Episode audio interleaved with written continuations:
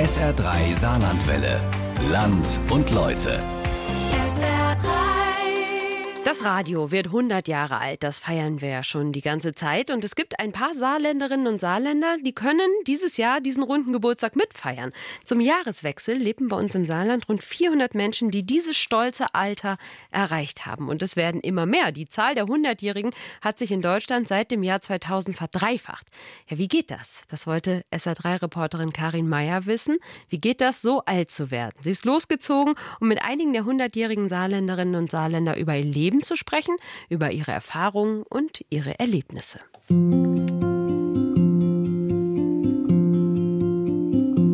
Ich bin 100 Jahre. Am 28. April. Aber nicht geboren, 11.04.23.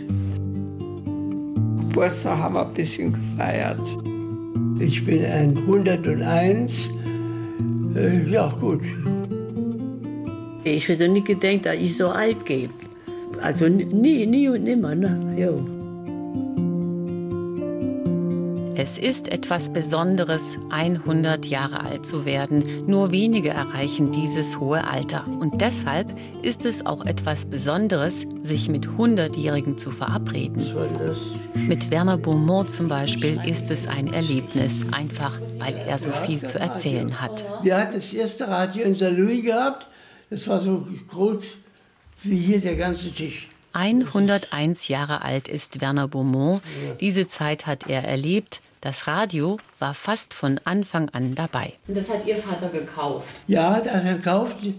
Seine Freunde sind alle gekommen und haben sich das angeguckt, wie es geht. Die Erinnerung ist hellwach und Werner Beaumont breitet die Arme aus, um die Maße des riesigen Radioapparates mit den Händen anzuzeigen. Mein Vater war immer ein bisschen modern denkend, hat auch hier die erste Sporthalle in Deutschland, die wurde von meinem Vater gebaut, hinten in, in den Kasernen. Radio hören, das war etwas ganz Neues in den 20er und 30er Jahren, in vielen Haushalten sogar eine Attraktion. Ich kann mich erinnern, als wir das erste Radio bekamen, da war ich noch zu Hause, war ich vielleicht so zwölf Jahre alt. Ein Volksempfänger wo es früher gern hat. Ne? Ja. In der Zeit hat mein Vater immer einen Schwarzsender gehabt der nachts nur an, angehört werden konnte. Ne? Die neuesten Nachrichten immer. Kann ich mir als, als Junge erinnern, ne? so die, die ersten Jahre. Ja, ja. Mende, der ist dann bezahlt worden äh, mit monatlich so und so viel.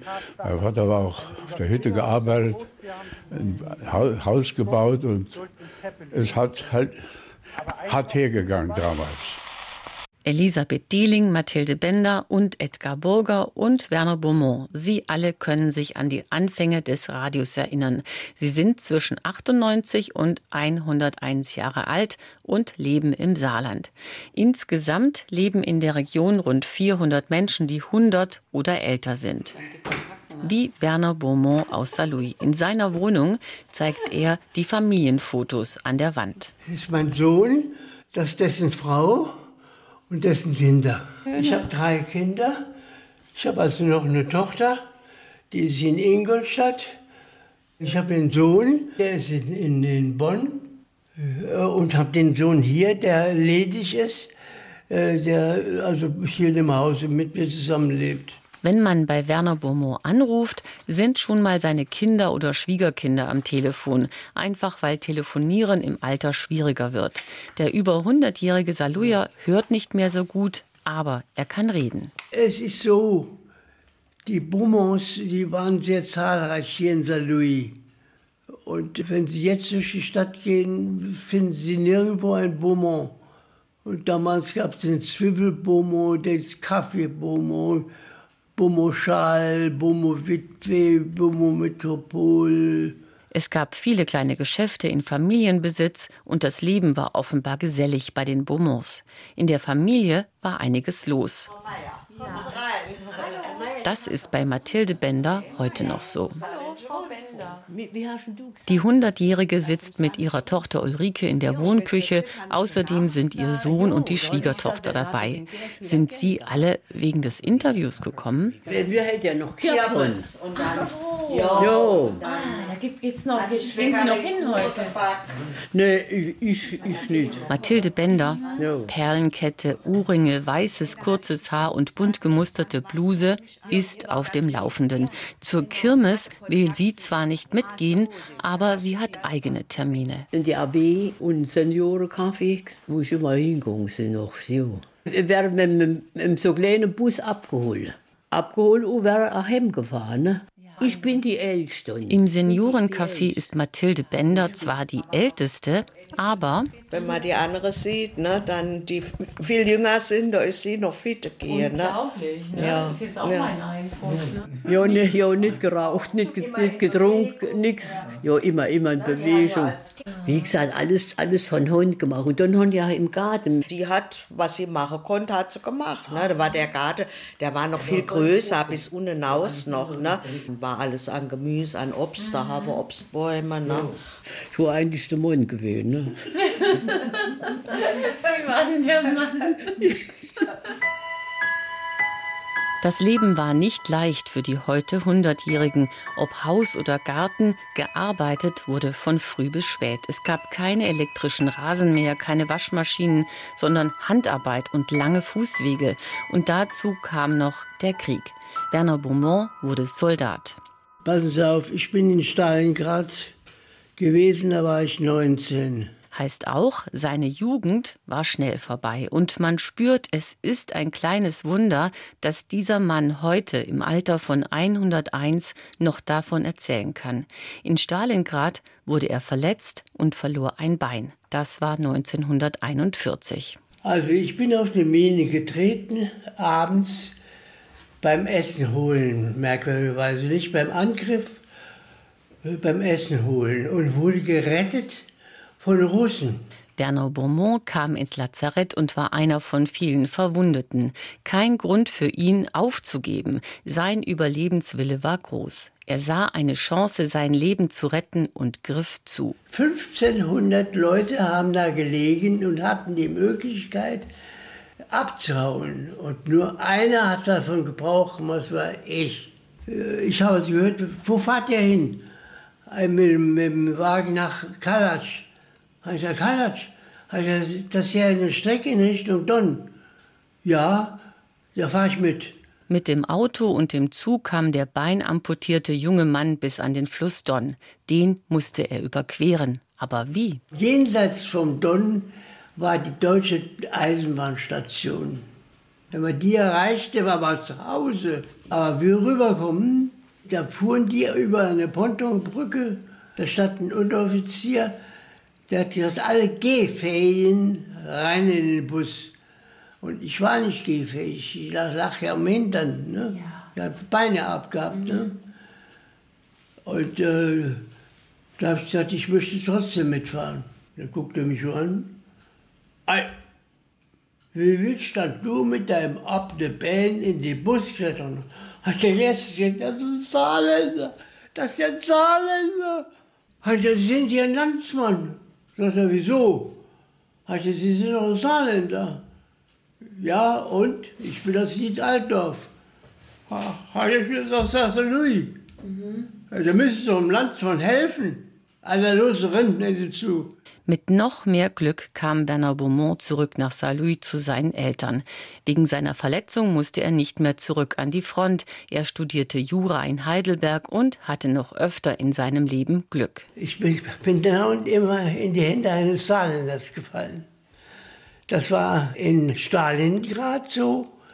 Das war am Don. Das war, äh, wie ich ausgebombt wurde in Darmstadt.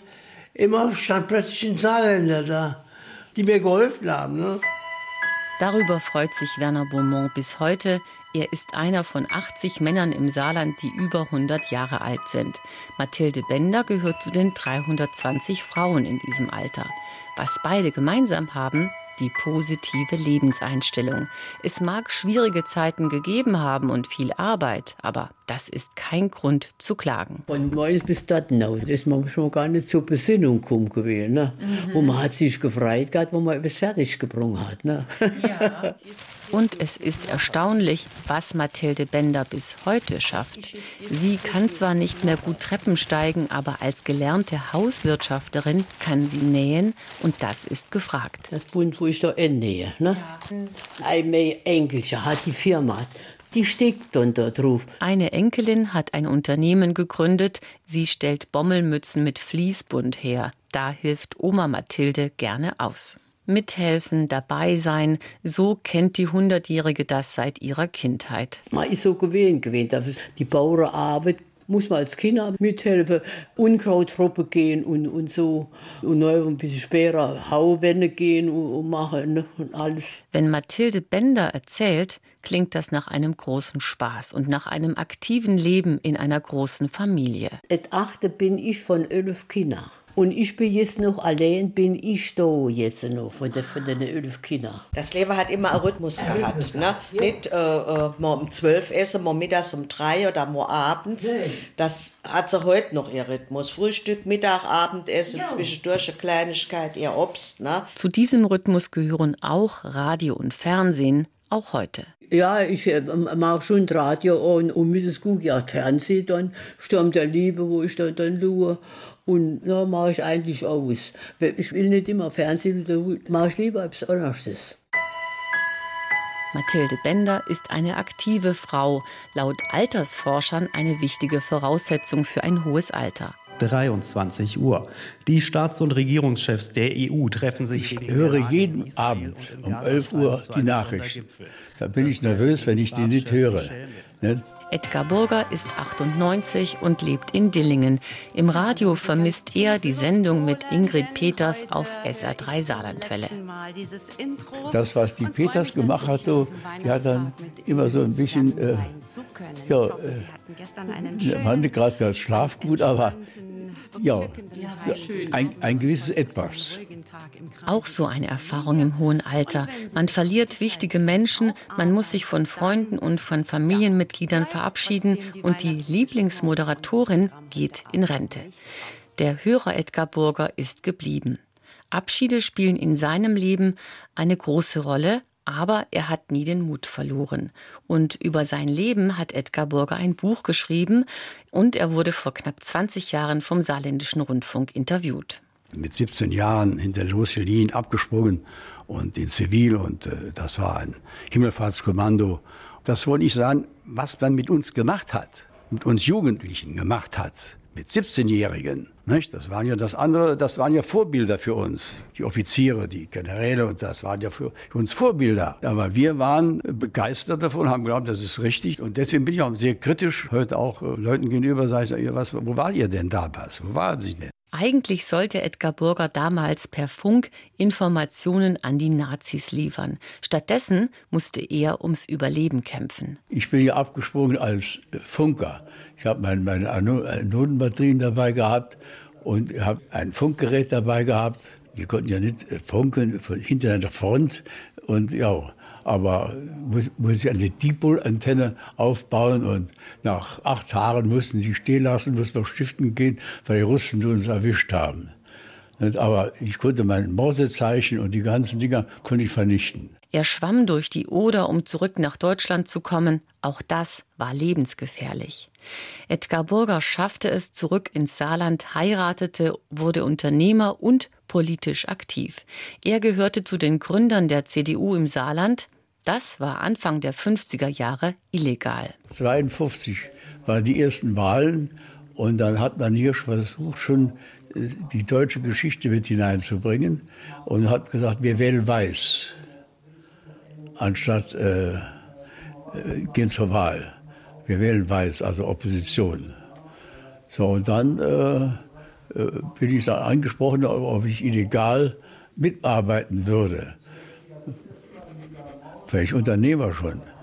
Sehr mutig. Da sage ich, ja, ich mache das.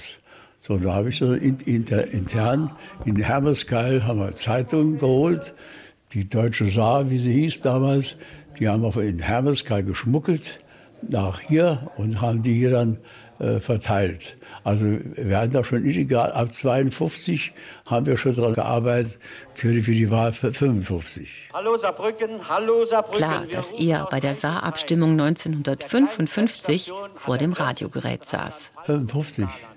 Da hat man noch Radio gehört, das gab ja im Fernsehen noch nicht viel drin.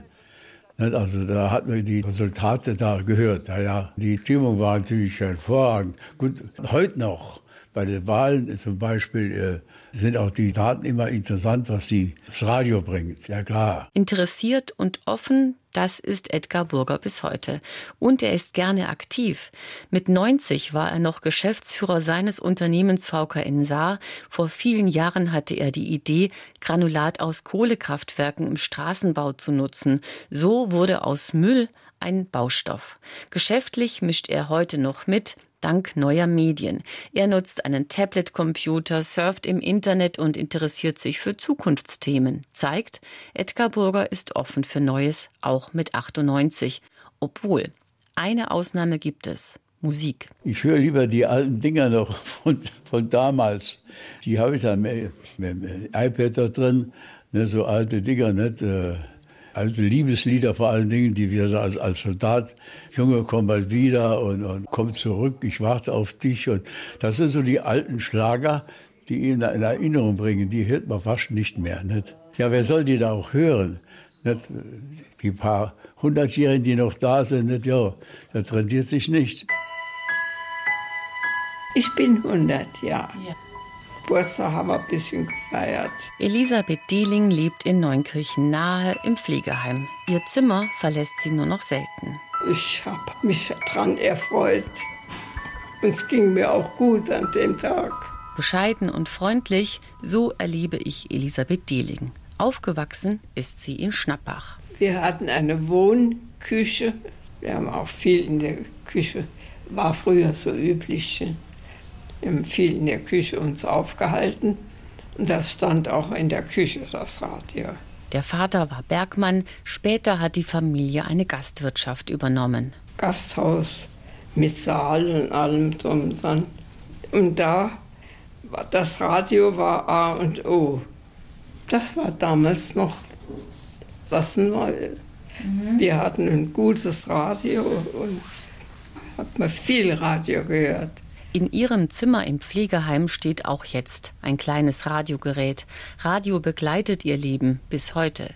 Es gehört zu den persönlichen Dingen, die sie an ihre Jugend erinnern, ebenso wie die Gemälde, die sie an den Zimmerwänden aufgehängt hat. Es sind Geschenke ihres Bruders, des saarländischen Malers Fritz Berberich. Ach, hat er zu Hause gewohnt, noch in der Zeit, da war er nicht verheiratet. Hat er gesagt, setz dich mal dahin und zieh das Kostüm an und die rosa Bluse. Er hat das Bild schon vor Augen gesehen. Die Erinnerung an ihren Bruder scheint frisch, auch viele Jahrzehnte später. Ihre drei Geschwister hat sie überlebt. Zwei Töchter, Enkel und Urenkelin Frieda sind jetzt ihre Familie. Ihre Töchter wurden 1944 und 1945 geboren. Ich habe die eine Tochter ist 79 und die andere wird ist 77. Da können Sie nächstes Jahr den 80. Geburtstag Ihrer Tochter feiern. Wenn ich noch lebe. Elisabeth Dehling hat vieles geschafft in ihrem Leben. Sie hat als Buchhalterin in einer Eisenhandlung gearbeitet, über 30 Jahre lang. Der Fußweg zur Arbeit von Schnappach nach St. Ingbert war anstrengend, aber das Einkommen war wichtig für die Familie. Das war nicht so einfach. Wir müssten ganz von vorne anfangen. Mein Mann wollte sich selbstständig machen. Es gab schwere Zeiten, aber auch viele gute Tage für Elisabeth Dehling. Als die Kinder aus dem Haus waren beispielsweise, ging sie mit ihrem Mann auf Reisen. Eine erste große Reise war Mallorca mit Flugzeug. Mein Mann war ja bei der Luftwaffe, ne? der war ja als Bombenschütze ausgebildet ist aber Gott sei Dank nicht zum Einsatz gekommen. Er hat, er hat keine Bombe abgeworfen. Und mit Begeisterung ist er dann geflogen und hat mir alles erklärt und gezeigt. Du brauchst keine Angst zu haben. Auch das zeichnet die heute 100-Jährigen aus. Laut Studien haben Menschen, die ohne Angst durchs Leben gehen, größere Chancen auf ein hohes Alter. Ein echtes Kunststück für die heute 100-Jährigen, die den Krieg erlebt und unmenschliche Ängste ausgestanden haben. Ich habe schöne Erinnerungen und habe auch schlimme Erinnerungen, schlechte Zeiten erlebt, sehr schlechte. Eine Geschichte, die sie bis heute nicht loslässt, ist die Zeit, als sie zwei kleine Kinder alleine versorgen musste. Die älteste ist noch im Krieg geboren, 1944. Dann ging alles gut, hat man jeden Tag die Milch gekriegt. An dem Übergang 1945 kam meine andere Tochter auf der Welt. Das war eine schwere Zeit. Ging der Krieg gerade zu Ende da hat es hinten und vorne zuerst nicht geklappt. Weil sie selbst kaum zu essen hatte, konnte sie ihre Tochter nicht stillen. Milch kaufen konnte man auch nicht. Meine Mutter war ja erfahrene Frau, die hat gesagt, du machst ein Kind einfach, muss es ein Mehlbrei machen, ne? Muss eine Flasche machen mit Mehl. Nur Mehl gab es auch nicht. Also lief die junge Frau von Bäcker zu Bäcker, um Mehl zu bekommen, bis in den Nachbarort. Überall wurde sie abgewiesen. Habe ich so geweint und war so, so traurig. Als hat, geh mal in die Bäckerei Schneider in Altenwald. Und die Frau, die hat gesagt, sie kriegen Mehl für das Kind. Ne? Und da ging sie die Backstube, kam zurück, brachte mir eine große Tüte Mehl, mindestens, mindestens ein Kilo. Es sind ergreifende Erlebnisse, die die Hundertjährigen schildern. Man kann nicht genug staunen, was sie in ihrem Leben bewegt haben. Ja, ja, gut, einverstanden, einverstanden. Werner Beaumont aus Saarlouis zum Beispiel. Er hat in den 60er Jahren Flaggen entworfen, war im Bund Deutscher Nichtraucher aktiv und er hat fürs Radio geschrieben. Der Herbert Mailänder, der hat sogenannte Straßenfeger geschrieben. Das heißt also heimkehrende Soldaten, die verwundet waren, äh, ihre Eltern nicht mehr vorfanden. Also so typische Nachkriegsgeschichten. Und der sagte mir eines Tages, du, du, pass mal auf, wir brauchen, wir brauchen jemanden, der lustige Sachen schreibt. Äh, kurze äh, Sketche. Äh, so zur Unterhaltung kommt Musikstück und dann kommt wieder was könntest du das machen? Das mache ich. Von Beruf war er Rechtsanwalt. Nebenbei hat er für die Zeitung geschrieben, für die Kriminalrevue in der Schweiz und für den saarländischen Rundfunk. An den Sendetermin seiner Hörspiele kann er sich bis heute erinnern.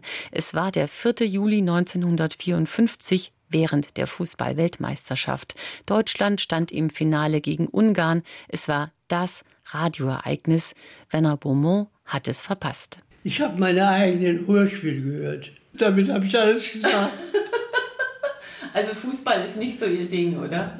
Doch, schon, aber ich war viel zu eitel. Ich wollte mir mal hören, was ich fabriziert habe, ob sich das hören lässt. Ja, und hat es Ihnen gefallen? Ja. Darüber kann Werner Beaumont heute herzlich lachen. Ohnehin ist er mit seinem Leben zufrieden. Ich habe dann studiert, meine Frau kennengelernt, Beruf ergriffen. Ich habe eine sehr, sehr nette Frau, ich habe sehr nette Kinder. Ich bin jeden Tag so schön gewesen. Jeden Tag. Inzwischen ist das nicht mehr möglich, das bedauert er. Auch Edgar Burger, Elisabeth Dehling und Mathilde Bender sind nicht mehr so agil wie früher. Ich bin froh, dass es noch leben darf. Ich will nur, dass mir gut geht. Es waren eindrucksvolle Gespräche und besondere Begegnungen mit den Hundertjährigen. Ich kann dir das mein ganzes Leben erzählen. So, jetzt habe ich Ihnen aber genug erzählt. Es ist erstaunlich, wie viel Lebensmut und Freude sie ausstrahlen. Sie haben Großes geleistet, jeder auf seine Art und Weise. Das Leben im Saarland hat sich in dieser Zeit stark verändert. Vieles ist besser geworden, leichter. Was man bedauern kann, für Hundertjährige ist es schwer, Gleichaltrige zu treffen. Umso besser ist es, einen Lebensbegleiter zu haben in guten und in schlechten Zeiten. Das Radio, das ist schließlich auch 100 Jahre alt.